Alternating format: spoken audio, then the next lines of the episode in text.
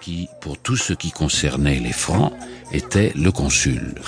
Au moment où il allait dépasser le carrosse, la tête rentrée dans les épaules et légèrement tournée de l'autre côté, il entendit quelqu'un l'appeler impérieusement en français.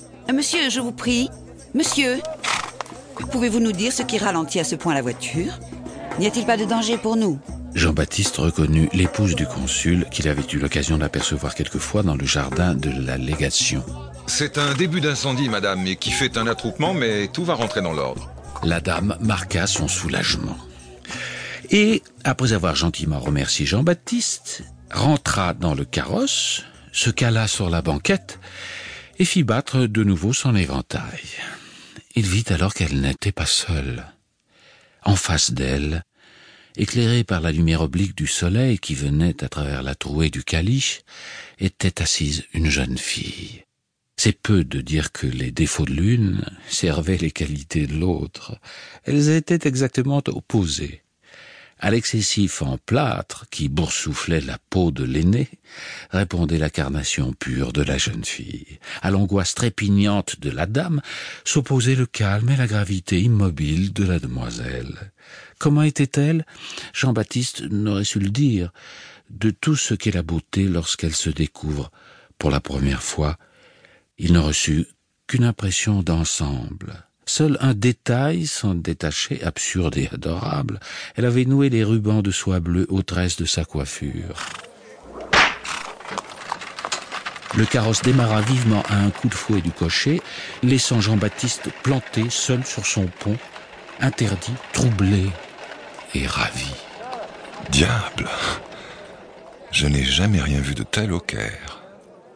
Il continua plus lentement sa marche jusqu'au quartier franc où il habitait.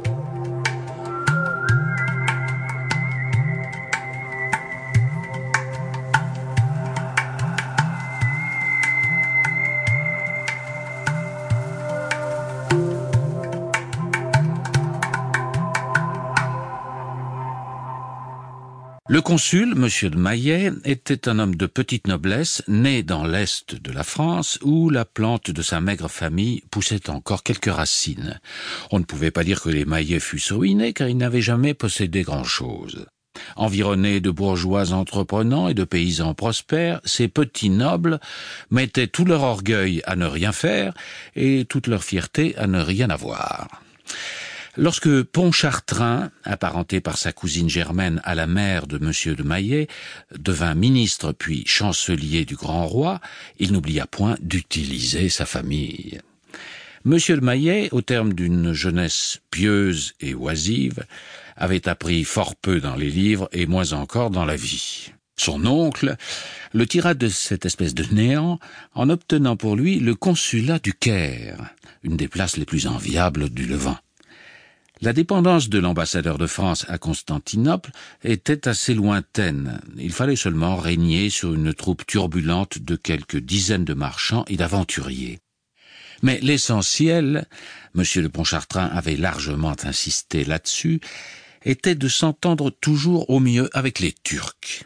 Il y allait de la grande politique de la France qui favorisait bien qu'en secret l'alliance ottomane contre l'Empire, autant que de la sécurité quotidienne, rien ne faisait tenir la nation franque tranquille comme de savoir qu'à tout moment, sur un signe du consul, les Turcs procéderaient à l'expulsion immédiate des troubles faits.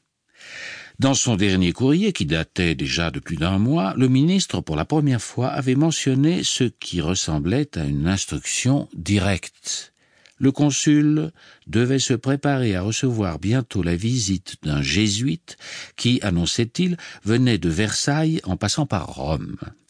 Le ministre enjoignait M. de Maillet d'exécuter ce que l'ecclésiastique lui ordonnerait. Il devait considérer ses volontés comme si elles étaient celles du roi lui-même. Or, voilà que ce voyageur improbable réapparaissait à demi nu et captif chez l'aga des janissaires.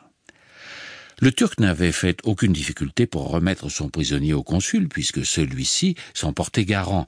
Néanmoins, cette affaire causait déjà de la curiosité.